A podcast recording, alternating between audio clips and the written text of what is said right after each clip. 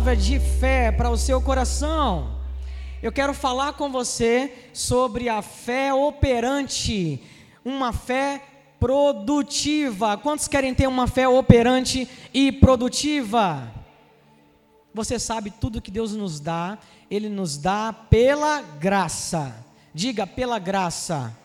Pela graça, tudo está disponível para nós. Ele nos dá pela graça mas nós nos posicionamos em fé, a fé genuína, a fé espiritual, e nós recebemos por conta desse posicionamento de fé. A graça está disponível para toda a humanidade, mas nem todo mundo desfruta dessa graça, porque não se posiciona em fé. Hoje eu quero liberar para a igreja uma palavra sobre fé, e eu tenho certeza que até o final desse dia, até o final desse culto, você sairá daqui encorajado a viver uma vida de fé operante e produtiva. Em nome de Jesus, amém.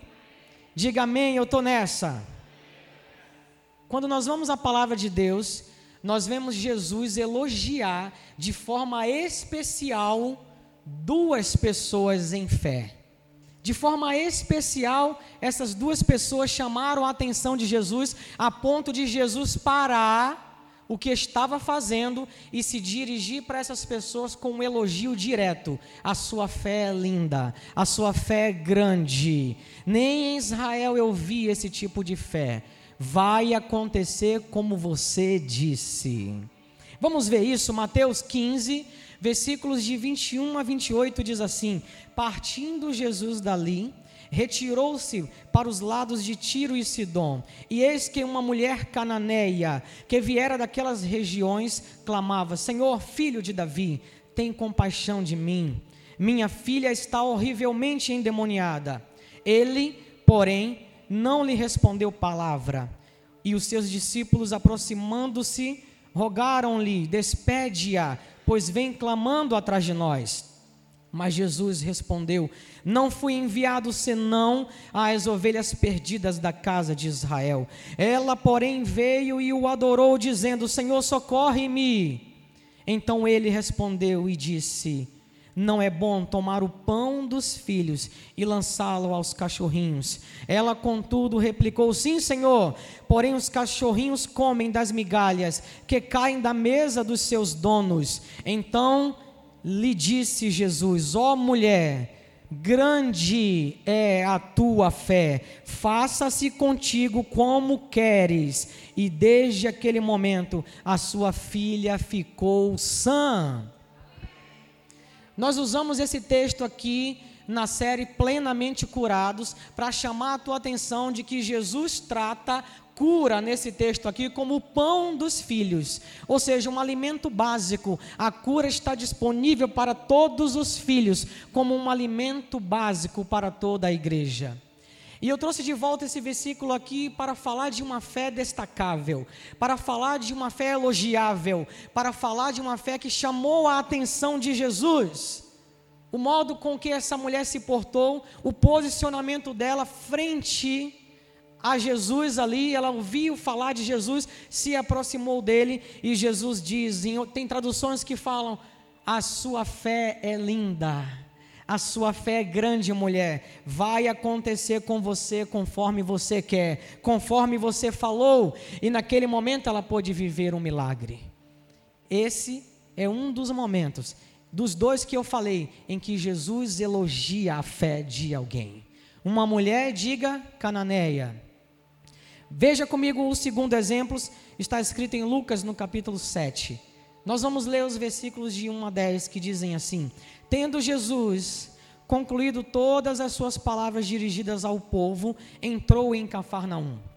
E o servo de um centurião, a quem este muito amava, estava doente, quase à morte. Tendo ouvido falar a respeito de Jesus, enviou-lhe alguns anciãos dos judeus pedindo-lhe que viesse curar o seu servo. Estes, chegando-se a Jesus, com instância lhe suplicaram, dizendo: Ele é digno de que lhes faça isto, porque é amigo do nosso povo e ele mesmo nos edificou a sinagoga. Então Jesus foi com eles E já perto da casa, o centurião enviou-lhe amigos para lhe dizer: Senhor, não te incomodes, porque não sou digno de que entres em minha casa. Por isso, eu mesmo não me julguei digno de ir ter contigo. Porém, manda uma palavra, e o meu rapaz, o meu servo, será curado. Porque também sou homem sujeito à autoridade, e tenho soldados às minhas ordens, e digo a este: vai, e ele vai e digo ao outro: vem, e ele vem, e ao meu servo: faze isto, e ele faz. Ouvindo essas palavras, admirou-se Jesus dele e, voltando-se para o povo que o acompanhava, disse: Eu afirmo-vos que nem mesmo em Israel eu achei fé como esta. E voltando para casa, os que foram enviados encontraram curado aquele servo. São esses dois exemplos de fé excepcional que Jesus elogiou: uma mulher cananeia e um centurião romano. Não sei se você já parou para observar, mas nesses dois casos, nós estamos falando de estrangeiros de gentios, não eram judeus. E aqui está a primeira coisa que eu quero que você entenda: tanto a mulher cananeia quanto o centurião romanos, romano, eles não eram judeus, eles eram considerados gentios, estrangeiros não eram religiosos, não conheciam a lei, não estavam buscando um relacionamento com Deus através da lei ou da religiosidade. Eles não conheciam nada da lei de Moisés, eles não conheciam nada da religiosidade que aqueles judeus todos estavam acostumados.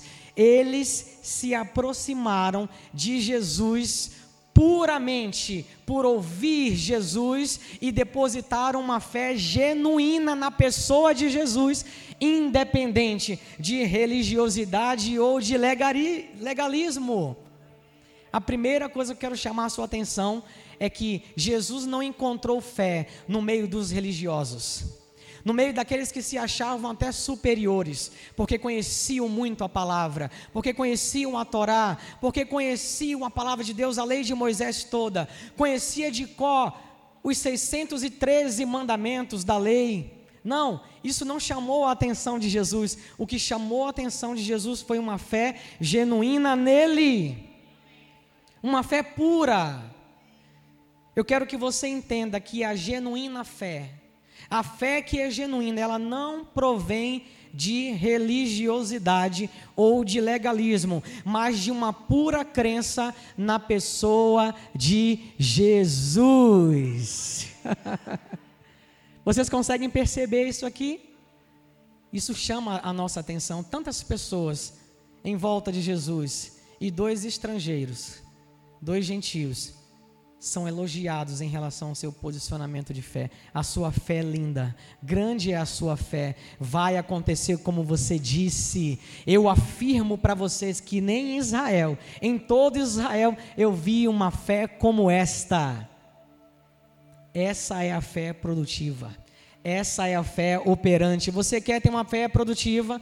Você quer operar em fé? Acredite, entenda, já no início dessa mensagem, que essa fé não pode vir, essa fé não provém de religiosidade, de ritos religiosos. Essa fé não provém de legalismo. Essa fé, ela vem da pessoa de Jesus, de uma genuína crença no que Jesus diz, de uma genuína crença na pessoa de Jesus. É por isso que a Bíblia diz que a fé, ela vem pelo ouvir e ouvir a palavra de Cristo. Romanos 10, 17 registra isso para nós aprendermos. Esse versículo diz assim: Consequentemente, a fé vem pelo ouvir a pregação da mensagem, e a mensagem é ouvida mediante a palavra de Cristo. A fé vem pelo ouvir e ouvir a palavra de Cristo. Aquelas duas pessoas, elas haviam ouvido falar de Jesus.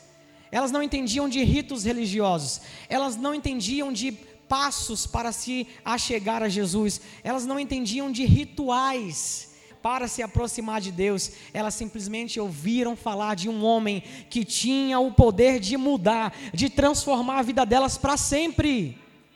E depositaram a fé na pessoa de Jesus. Essa fé genuína, ela é operante, ela é produtiva. Essa fé vem de ouvir Jesus. Essa fé vem de ouvir a pregação do Evangelho de Cristo. O verbo que é usado aqui nesse texto, o verbo que foi traduzido para nós como ouvir, é o verbo no original akoi. E akoi, que é o verbo aplicado aqui nesse texto, significa a capacidade de ouvir e entender, a capacidade de ouvir e concordar, a capacidade de ouvir e dar atenção, a capacidade de ouvir e considerar o que foi dito, a capacidade de ouvir e aprender. Acoi significa tudo isso. A gente às vezes perde com a tradução a profundidade do sentido de algumas palavras, mas quando nós percebemos que ela vai acrescentar sabe, que vai ajudar no nosso entendimento, nós trazemos para que a gente possa crescer em entendimento e em revelação e poder operar com uma fé produtiva. Por que que nesse texto o verbo é ouvir e concordar, ouvir e atender, e entender, e aprender e concordar, porque muitos vão ouvir a pregação do Evangelho, muitos vão ouvir e vai entrar por um lado, sair por outro, não vai surtir efeito se a pessoa simplesmente não concordar com aquilo. Ouvir a palavra de Cristo, ouvir o que Deus fala sobre nós, é importante que, que ao fazermos isso, porque é Deus que está falando, é importante que nós concordemos com Ele. Você concorda com o que Deus diz a seu respeito? Diga assim comigo: eu sou o que a Bíblia diz que eu sou. Eu tenho o que a Bíblia diz que eu tenho. Eu posso o que a Bíblia diz que eu posso. É assim que a gente vai frutificar em fé. Quando a gente ouve a palavra de Cristo e a gente dá lugar à palavra de Cristo. E a gente concorda com o que Deus diz sobre nós. Escute, Deus sabe mais do que você. Os caminhos dele são mais altos, diz a Bíblia, do que os nossos. Acredite no que Deus diz. Concorde com o que ele diz, em especial sobre como ele te vê e o que ele diz sobre você que está em Cristo Jesus. Quantos aqui estão em Cristo? Então você não é mais aquela velha criatura, aquele pobre, miserável pecador. Você é filho e filho amado. Você está sentado em lugares altos com Cristo. Você precisa entender que é muito importante para ter uma fé operante nós concordarmos com o que Deus diz sobre nós, concordarmos com o que Deus diz na palavra dEle. E como que eu faço para crescer no exercício da minha fé? Porque a fé, pessoal, é como um músculo. A gente precisa exercitar. Se a gente exercita o músculo, o músculo cresce. A fé é a mesma coisa. Se a gente exercita a nossa fé, a gente vai ser operante em fé, essa fé ela vai crescer. Se Jesus disse grande é a sua fé, porque tem fé grande, tem fé pequena. Aliás, ele falou para algumas pessoas, homens de pequena fé. porque a fé, ela precisa ser exercitada. Diga, exercitada.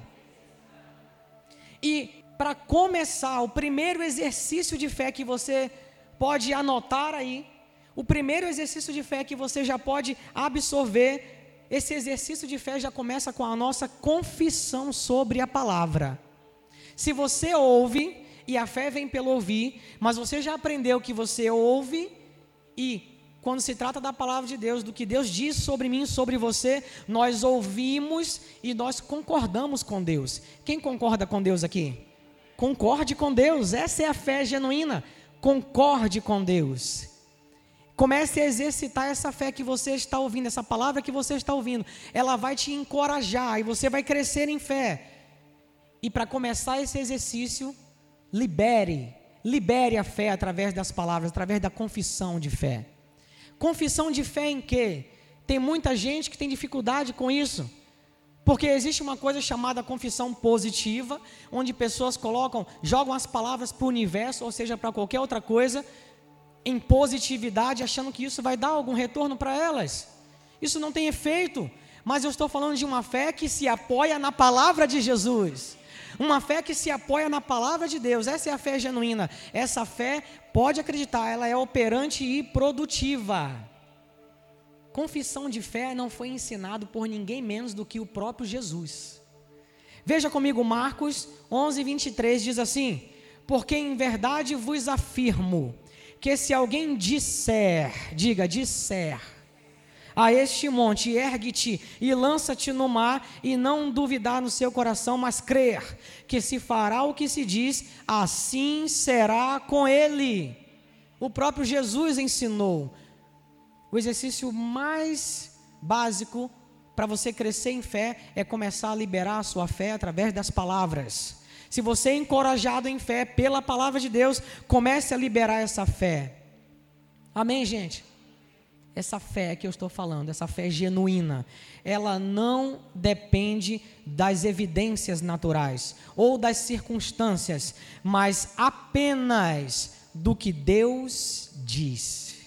Essa fé não depende das circunstâncias, não depende das evidências naturais, mas ela depende, essa fé genuína, ela depende apenas do que Deus disse ainda que as circunstâncias sejam contrárias ao que Deus disse. A fé operante escolhe ficar com o que Deus disse. Quantos escolhem ficar com o que Deus disse? Veja comigo João 20, Evangelho de João, capítulo 20, versículo 25. Olha esse tipo de fé aqui. Disseram-lhe então os outros discípulos: Vimos o Senhor.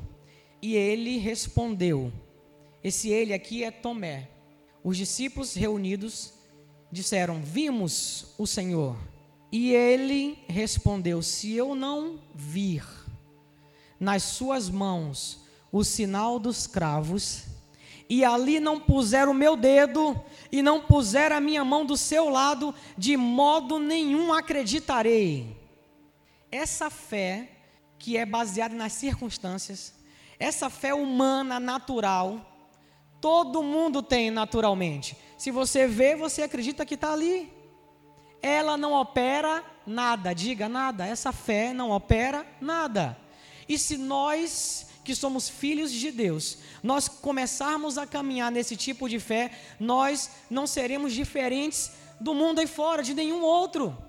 Não vamos produzir nada em fé. Veja, essa fé aqui, ela depende das circunstâncias. Esse tipo de fé que foi expressa por Tomé aqui, nessa, nessa passagem bíblica, onde ele fala: se eu não tocar, se eu não puser o dedo na ferida, se eu não colocar a mão nele, eu de forma alguma vou acreditar. Muitas vezes pessoas vivem assim, e querem ter uma fé operante, uma fé que opera milagres. É impossível. Essa fé natural, essa fé física, essa fé humana não produz nada. Ela só acredita no que vê. Essa fé é alimentada pelos nossos cinco sentidos. Ela só crê no que a gente vê, no que a gente pega, no que a gente sente, no que a gente pode perceber, cheirar. Essa fé, ela provém da alma, que é alimentada pelo, pelos nossos cinco sentidos. É uma fé que está no nível da alma, todo mundo tem. Não produz nada, diga nada. A gente não pode ter uma vida produtiva se a gente estiver com uma fé dessa. Mas veja comigo que Romanos 4, os versículos de 18 a 22, veja o que esses versículos dizem. Veja comigo, Abraão, esperando contra a esperança, creu para vir a ser pai de muitas nações, segundo lhe fora dito: assim será a sua descendência. E sem enfraquecer na fé, embora levasse em conta o seu corpo, o seu próprio corpo amortecido, sendo já de cem anos, e a idade avançada de Sara, sua esposa, não duvidou por incredulidade da promessa de Deus, mas pela fé se fortaleceu, diga pela fé, se fortaleceu, dando glória a Deus. estando plenamente convicto. Talvez você não tenha entendido o meu sotaque. Estando plenamente convicto. Para o bom carioquês, estando plenamente convicto. Quantos convictos nós temos aqui na palavra? Ele não duvidou, diz a Bíblia, estando plenamente convicto de que Deus era poderoso para cumprir o que prometera, pelo que isso lhe foi imputado para justiça. Uma fé, a primeira que nós lemos, aquela fé que é dependente das circunstâncias, ela não opera nada. E a outra fé, que não ignora as circunstâncias, prestem atenção, você vê Romanos relatando que Abraão não ignorou as circunstâncias, embora vendo o seu corpo já amortecido e a sua esposa já coroa também, noventa e tantos. Pessoal, embora ciente dessa realidade, a Bíblia fala que ele decidiu, a despeito dessa realidade, com R minúsculo, ele decidiu ficar com o que Deus disse. E Deus disse que eles receberiam vigor e que o filho da promessa seria dado para eles. Amém, gente? E algum tempo depois, não muito tempo depois, eles receberam vigor por conta dessa fé operante. Quantos querem vigor aqui em fé? Aleluia! O texto diz que eles receberam vigor, Deus fortaleceu eles e eles receberam filho da promessa. Eu quero declarar sobre a igreja vigor, robustez, onde quer que você precise, está disponível para você. Onde quer que você precise, na área que você precisa, está disponível para você vigor, robustez, uma fé produtiva, operante, que, a despeito das necessidades, a despeito das circunstâncias, escolhe ficar com o que Deus disse. Gente, isso é poderoso. Eu sei que no momento em que as circunstâncias estão gritando alto, o problema está gritando alto, a adversidade grita alto. Eu sei que é difícil, mas o que eu estou dizendo aqui, com base na palavra, é que mesmo sendo difícil, se você se posicionar em fé e a despeito das necessidades, ficar, escolher, abraçar, acolher, concordar com o que Deus disse, a sua fé será operante e milagrosa em Cristo. Vocês estão compreendendo? Quantos querem ter uma fé operante? Livre-se da necessidade das evidências das circunstâncias e fique, apegue-se ao que Deus disse. Gente, acredite, nós temos limitações, mas eu quero dizer para você que essas limitações o nosso Pai não tem. Essas limitações nosso Pai não tem. Nós podemos e devemos dar crédito ao que Ele disse, porque se Ele disse, vai acontecer. Se Ele disse, é o que Ele vai fazer nós podemos acolher essa fé, abraçar essa fé no que a palavra de Deus diz sobre nós, e nós podemos exercitar essa fé diariamente. Amém, pessoal? Pastor, me dá umas dicas então, como que eu faço? Muitas vezes eu percebo que eu quero crescer em fé, eu quero amadurecer em fé, e às vezes eu estou percebendo assim que eu estou vivendo aquém daquilo que eu poderia viver em Deus. Às vezes eu fico patinando nessa fé aí, que às vezes eu estou crendo, mas depois eu não creio, é, as evidências mudam o que eu penso. Eu vou te dar algumas dicas então em relação a isso. Amém? Quantos querem ouvir? Como você pode exercitar uma fé genuína, uma fé que independe das circunstâncias, uma fé que de fato é produtiva, uma fé que não depende da religiosidade ou do legalismo, uma fé que chama a atenção de Deus. Como que eu posso fazer isso? Eu vou te dar seis dicas para que você possa operar em fé, para que você possa ter uma fé produtiva, uma fé genuína, que independe dessas circunstâncias, dessas evidências. A primeira coisa que vai te ajudar nesse exercício, lembra, é um exercício? Então, a primeira coisa que eu tenho certeza absoluta que vai te ajudar nesse exercício de desenvolver uma fé operante é medite na palavra. Porque a fé genuína vem pelo ouvir a palavra de Cristo, então medite nessa palavra. Pessoal, domingo apenas não é suficiente. Você está aqui ouvindo a palavra de Jesus. Você está ouvindo a palavra de Deus e você é abençoado por essa palavra. Não tenha dúvida, você vai reter, você sai daqui da igreja encorajado em fé por causa dessa palavra. Mas no domingo só, pessoal, não é suficiente. Sabe por quê? Porque no domingo você está ouvindo a palavra de Cristo. E se você não se acostuma a meditar nessa palavra no seu dia a dia, você vai perceber que na segunda você vai ouvir guerra, você vai ouvir fome, você vai ouvir roubo, sequestros, assalto, você só vai ouvir isso. Na terça-feira, o que, é que você vai ouvir? Miséria, decadência, economia desestruturada. Na quarta, o que, é que você vai ouvir? Famílias destruídas, morte, casamentos desfeitos. Na quinta, e assim vai. E você só meditou na palavra, só ouviu a palavra no domingo. Gente, naturalmente, na segunda, na terça, você já vai esquecendo um pouco se você não praticar, não ouvir, não grifar, não escrever, não voltar a ler, aquilo já você já vai perdendo, você retém pouco. E aí, diante de tantas outras circunstâncias que você ouve, essa palavra ela vai perdendo o efeito, porque você está dando ouvido a tantas outras coisas e você não consegue desfrutar dessa genuína palavra. E não estou falando com você aqui como o religioso faz. Preste atenção como que o religioso faz, a religião faz em relação a isso. Vocês não estão lendo a Bíblia na segunda, na terça, na quarta, todo dia? Está em pecado, não vai ser salvo. E aí querem colocar, por exemplo, ler a Bíblia, oração, seja o que for, como critério de salvação, como se a expiação de Cristo, como se o trabalho de Cristo não fosse suficiente. Você tem que fazer algum trabalho para isso. Não, a, religi a religião faz isso. Aí no dia que você não lê a Bíblia, passou a semana sem ler a Bíblia, sabe como é que você fica? Com culpa. Você se sente culpado. Porque a religião faz isso toda vez que você se perceber nessa situação, acredite, você está sendo invadido por religiosidade e legalismo. Quando o certo é, se você passou uma semana inteira sem ir à palavra, sem meditar a palavra, ao invés de sentir culpa, você deveria sentir fome. Porque a palavra é alimento.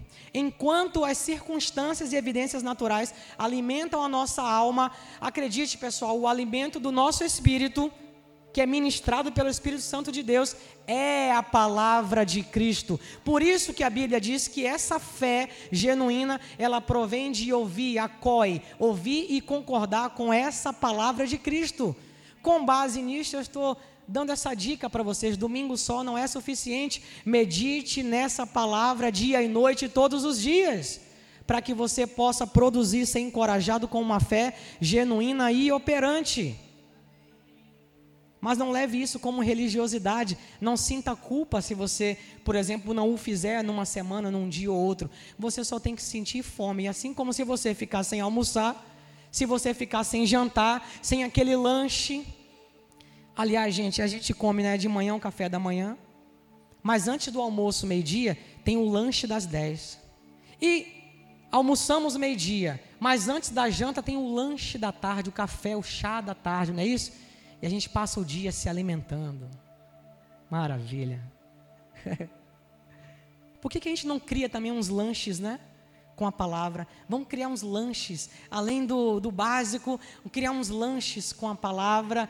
Dessa forma nós vamos poder continuar, de forma contínua, estar meditando nessa palavra. Gente, é assim que a gente é encorajado numa fé que é operante. Domingo só não é suficiente. Mergulhe nessa palavra, porque é ela que vai te encorajar em fé. É ouvindo ela que você será encorajado em fé. E não faça isso, mais uma vez, por religiosidade. Você não tem que sentir culpa, você só tem que sentir fome de estar sendo continuamente alimentado. Vocês entenderam isso? Josué 1,8 diz assim: Não cesses de falar do livro desta lei. Antes, medite nele dia e noite, para que tenhas cuidado de fazer segundo tudo que nele está escrito. Então, farás prosperar o teu caminho e serás bem-sucedido. Medite dia e noite. Salmo 1, Versículos 1 e 2 diz assim: Bem-aventurado o homem que não anda no conselho dos ímpios, nem se detém no caminho dos pecadores, nem se assenta na roda dos escarnecedores. Antes, o seu prazer está na lei do Senhor, e nela ele medita dia e noite. O que nós devemos entender é que nós devemos meditar dia e noite na palavra de Cristo, em uma palavra contextualizada na nova aliança. Amém, gente? Vocês compreenderam? O que é meditar? Uma dica, outra dica aqui para vocês: meditar. Enquanto aí fora, pessoal, meditar é esvaziar a mente. Não sei se vocês já ouviram falar disso. Mas aí fora, meditar é esvaziar a mente a ponto de estar vazio e atingir um tal de nirvana. Meditar para nós é exatamente o contrário. Ao invés de esvaziar, é se encher da palavra. se encher da palavra. O que é meditar? Meditar é você ouvir uma palavra, você leu a palavra, você fica pensando nela. Você vai destacar, você vai escrever, você vai falar baixinho aquela palavra, você vai, sabe, ficar ruminando aquela palavra dentro de você. Ela vai falar com você hoje, mas vai falar amanhã também. A semana toda essa, aquela palavra vai permear a sua vida, você vai estar meditando. E aí vai chegar um ponto, pessoal, em que essa palavra vai sair do nível mental para um nível espiritual. Ela vai cair no seu coração, ela vai cair no seu espírito a meditação é a melhor forma de transferir uma palavra do nível mental para o nível espiritual. Pegaram isso aí? A meditação é a melhor forma de transferir uma palavra do nível mental para o nível espiritual. Porque a porta de entrada é essa. Vocês estão ouvindo aqui com os sentidos de vocês, ok? A gente está ouvindo, entendendo com a nossa mente o idioma que está sendo falado, mas a meditação vai fazer com que essa mensagem saia do nível mental para um nível espiritual, onde o Espírito Santo ministra no nosso espírito, e é nessa hora que a nossa alma fica quieta, ok? A alma fica assim, mas a circunstância está dizendo, mas olha o que está acontecendo, olha o diagnóstico, olha o problema, a alma fica te puxando para isso. Mas você, cheio do Espírito, você vai dizer para a alma: fica quieta, porque eu estou escolhendo o que Deus disse. O primeiro ponto, medite nessa palavra. Amém, gente? Segundo ponto, personalize as promessas. Como que eu posso fazer isso, pastor? Fale das promessas, porque a nossa fé está baseada no que a palavra diz, nas promessas que estão lá, no que Deus disse. Fale as promessas de forma pessoal. Isaías 53, 4 e 5. Ele mesmo levou sobre si as minhas enfermidades, e as minhas dores levou sobre si, e eu reputava por aflito, ferido de Deus e oprimido, mas ele foi traspassado pelas minhas transgressões e moído pelas minhas iniquidades. O castigo que me traz a paz estava sobre ele, e pelas suas pisaduras eu fui sarado. Você entendeu como eu personalizei a promessa? Eu posso fazer isso? Pode, porque é para você, filho, é pão dos filhos. Quando você personaliza a promessa, você está trazendo para o campo da confiança de que para você o que o seu pai disse é a verdade, e você está escolhendo isso. E você começa a citar o versículo personalizando, falando como para você, porque de fato o é é para você, está vigente, é uma obra completa, consumada, está valendo, está vigente e é para hoje. Amém, gente?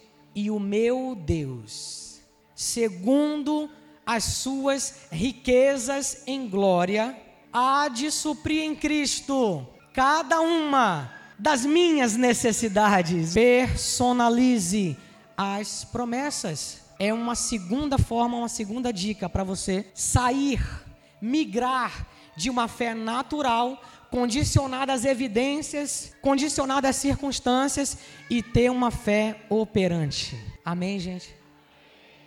Vocês estão comigo? A obra de Jesus está vigente. É uma obra consumada, completa, está vigente. É para mim, é para você, está valendo, é para hoje. Personalize. Medite na palavra, personalize as promessas. Terceiro, aceite como verdade o que a palavra diz. Aceite como verdade o que a palavra diz. João 17, 17 diz assim: santifica-os na verdade, a tua palavra é a verdade. A Bíblia diz que o Filho de Deus se manifestou em carne no meio de nós. E ele se manifestou cheio de graça, diga cheio de graça, e cheio de verdade, diz a Bíblia. Jesus e a palavra são uma coisa só, pessoal. Jesus é a palavra, a palavra é Jesus. Amém? A Bíblia diz que a lei foi dada por intermédio de Moisés, um servo, mas graça e verdade vieram por meio de Jesus. Acredite que Jesus, que a palavra é a verdade absoluta.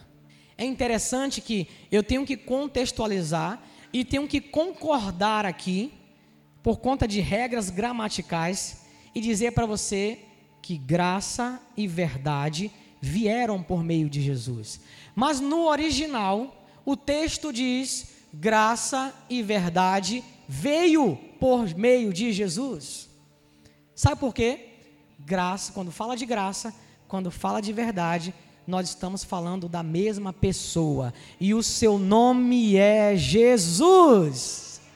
Então, no original, quando esse texto foi escrito, ele foi escrito dessa forma: graça e verdade veio por meio de Jesus.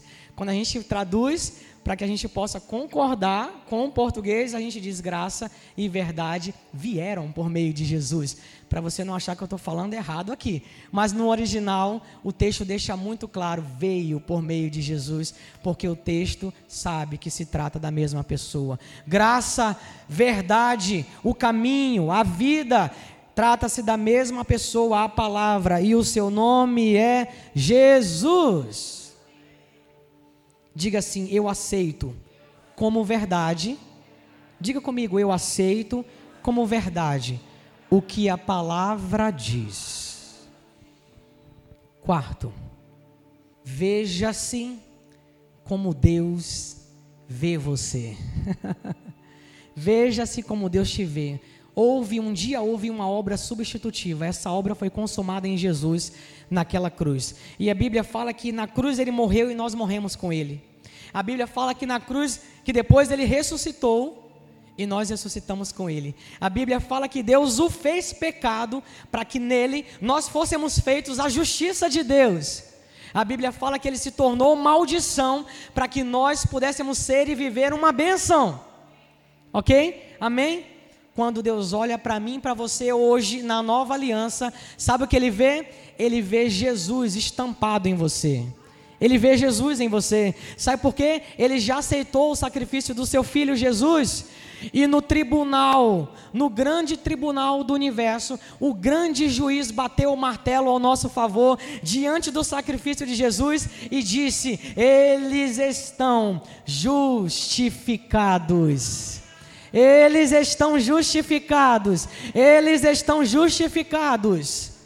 Quando você começa a se enxergar como Deus vê você, ah, meu irmão, você tem uma fé produtiva e operante, porque você sabe da posição que você parte, e você não parte para vencer, você já parte da vitória de Jesus. A partir da vitória de Jesus, é muito diferente. Efésios 2, versículos de 4 a 6 dizem assim: Mas Deus, sendo rico em misericórdia, por causa do grande amor com que nos amou, e estando nós mortos em nossos delitos, nos deu vida, juntamente com Cristo, pela graça sois salvos, e juntamente com Ele nos ressuscitou e nos fez assentar em lugares celestiais em Cristo. Ele nos fez assentar em lugares altos com Cristo. Você não é mais um pobre, miserável pecador. Você é um filho de Deus, justificado em Cristo Jesus. E nele, em Jesus, você está assentado em lugares altos. Comece a se enxergar, meu irmão, minha irmã, comece a se enxergar como Deus enxerga você. Ele vê que você está em Jesus, a saber, lógico, aquele que está em Cristo Jesus. Aquele que está em Jesus, aquele que se entregou a Jesus, você está em Cristo, Deus olha para você e vê Jesus estampado em você. Veja-se agora como Deus vê você você vai ver que a vida começa a mudar, a sua percepção sobre as coisas é outra. E você tem condições de viver uma vida de fé operante, meditando na palavra, personalizando as promessas, aceitando como verdade o que Deus diz e se enxergando, te vendo, se vendo como Deus vê você. Quando eu digo que a gente precisa aceitar como verdade o que Deus diz, o ponto 5 diz o seguinte: confie na integridade da palavra. Quantos aqui confiam que a palavra é íntegra?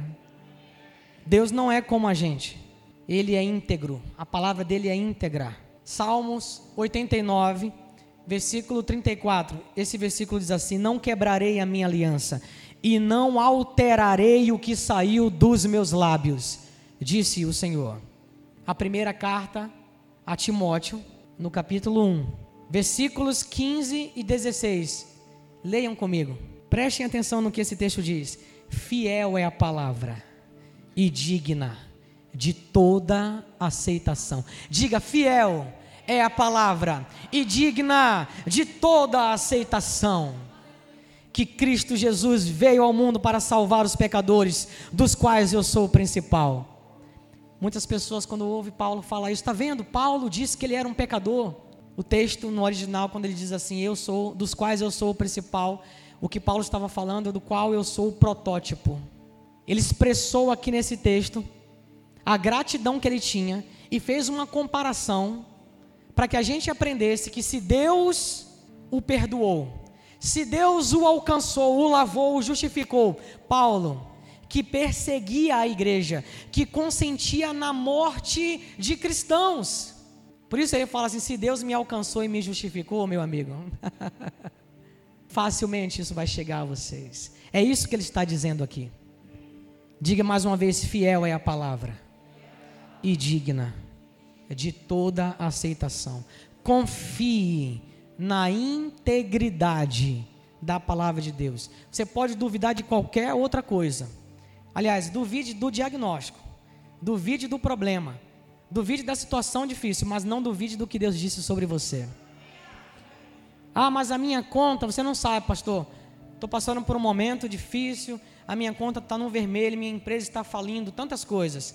Meu irmão, minha irmã, eu sei que nessa hora o medo vem, as circunstâncias gritam e falam alto, mas eu estou aqui para encorajar você a acreditar que, a despeito dessas circunstâncias e evidências naturais, você pode sim olhar para o que Deus disse e experimentar uma realidade que é muito superior a essa realidade que seus olhos podem ver.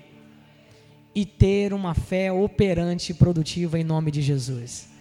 A sua conta diz isso, mas o que a palavra diz sobre você é que em Cristo você tem provisão para todos os dias e que nele, nele, todas, cada uma das nossas necessidades são supridas.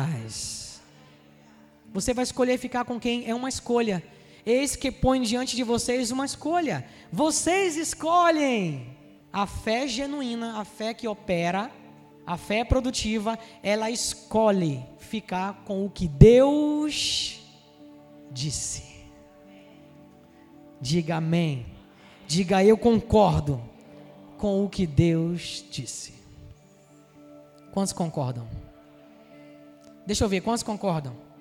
Vocês vão ser operantes em milagres em nome de Jesus. Por fim, o sexto ponto que eu quero dividir com você para que você possa, na caminhada, continuar exercitando a sua fé, meditando na palavra, personalizando as promessas, aceitando como verdade o que a palavra diz, o que Deus diz, vendo-se como Deus te vê, confiando que essa palavra é íntegra. Deus é fiel, essa palavra é digna de toda aceitação. Eu quero dizer para você: tenha ações correspondentes à sua fé. A fé sem ações correspondentes, ela não opera nada. A Bíblia fala em Lucas, no capítulo 5, depois você pode acompanhar todo o relato, mas é um texto bastante conhecido. No versículo 5, Pedro liberou essa frase que diz assim: Sobre a sua palavra lançarei a rede. A Bíblia fala que esses discípulos, homens do mar, ok? Homens do mar, passaram a noite inteira pescando. Eles naturalmente conheciam mais de mar e peixe do que Jesus. Homens do mar, naturalmente falando, eles conheciam muito mais daquilo do que Jesus. Eles passaram a noite inteira, a noite inteira e não pegaram nada, nada. Jesus chega para ele e diz: lancem a rede. E eles explicam para Jesus: Mas Senhor, nós passamos a noite inteira e não pegamos nada. Mas alguém se levanta e diz: Mas sobre a Sua palavra, mas porque você disse, eu vou lançar a rede. A fé operante, ela vem acompanhada de ações correspondentes. Por isso que a Bíblia diz que a fé sem obras é morta. E muita gente usa esse versículo de forma errada, para dizer que a salvação é por obras. Não, a fé, esse texto diz que a fé sem obras é morta, não a salvação. Não há nada que você possa fazer em relação à salvação, ela é de graça, é gratuita, é pela graça, é pelo trabalho de Jesus. Você só precisa crer. Substitua essa obra aí por a fé sem ações correspondentes é morta. Porque se você diz que você tem fé, mas você não age em cima do que você diz, que fé é essa? Essa fé não é, ela não vem acompanhada de ações correspondentes. Essa fé que é operante, ela é acompanhada de ações correspondentes. A noite inteira não tinham pegado nada, mas Jesus liberou a palavra como ação correspondente a acreditar no que Jesus disse. Ok, nós vamos fazer tudo de novo, nós vamos lançar a rede, mas porque dessa vez você disse, nós estamos baseados nessa palavra. Tenho dois exemplos para você em relação a isso. Imagina Nordeste, uma região árida, de seca, e uma igreja neste local que se reúne para orar por chuva. A igreja pode fazer isso, gente? Basta ter alguém que creia. Amém. Amém. A igreja se reúne para orar por chuva, por provisão abundante, por colheita. E a igreja faz uma assembleia e reúne o povo para ir à igreja. E o povo todo reunido na igreja começa a orar pedindo a Deus por chuva. E no meio da oração, eles já agradecem por chuva. E um toró cai. Chuva abundante cai. Quem duvida que isso pode acontecer? Chuva abundante cai. Eles estão todos reunidos dentro da igreja. O culto acabou e a chuva está lá caindo. E agora acabou o culto, eles precisam ir para casa. Um ou outro pega o guarda-chuva, pega a capa e sai em direção à sua casa.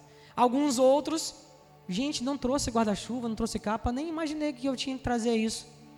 Quem acreditou de fato que ia chover? Conseguem perceber? ação correspondente é isso. Alguém saiu de casa e disse: Nós vamos orar por chuva. E como eu sei que vai chover, porque o meu Deus é fiel e a sua palavra tem aceitação, eu já vou de capa, de guarda-chuva, de tudo. Eu já vou me preparar. Pode acreditar, a chuva veio por causa desses. Imagine dois campos e dois agricultores que também passando por uma fase difícil, ruim, de colheita ruim durante algum tempo, oram por chuva para que Deus dê provisão abundante na terra deles. Um deles ora e vai à terra e começa a arar a terra e a colocar a semente, acreditando na chuva. O outro não ara a terra, não prepara a terra. A chuva vem. Quem recebeu?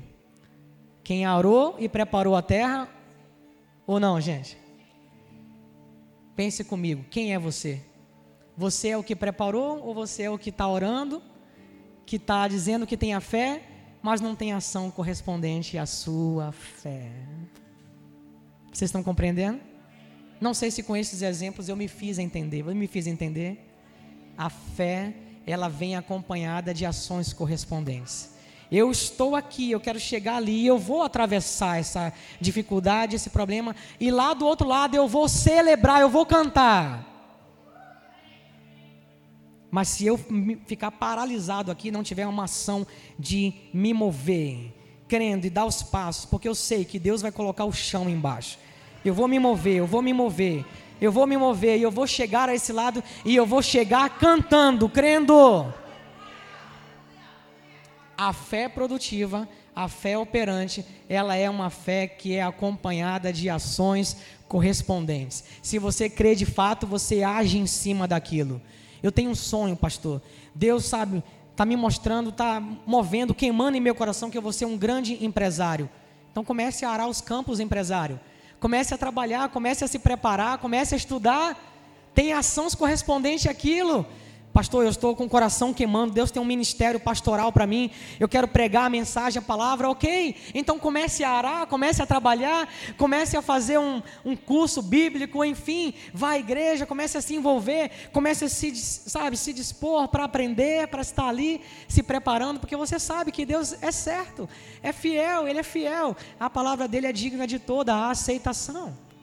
Amém, gente? Como que eu faço, pastor, para ter uma fé operante? Para sair de uma vida rasa e de uma vida de uma fé que está muito aquém do que eu de fato vejo que eu posso ter. Medite na palavra. Diga, medite na palavra. Diga comigo, medite na palavra. Personalize as promessas. Diga, aceite como verdade o que a palavra diz. Veja-se como Deus te vê. Confie na integridade da palavra de Deus. E tenha ações correspondentes a essa fé. Eu quero que vocês levem isso para casa. Voltando no início da mensagem, aquelas duas pessoas que chamaram a atenção de Jesus, elas não eram religiosas ou legalistas, elas eram consideradas gentias.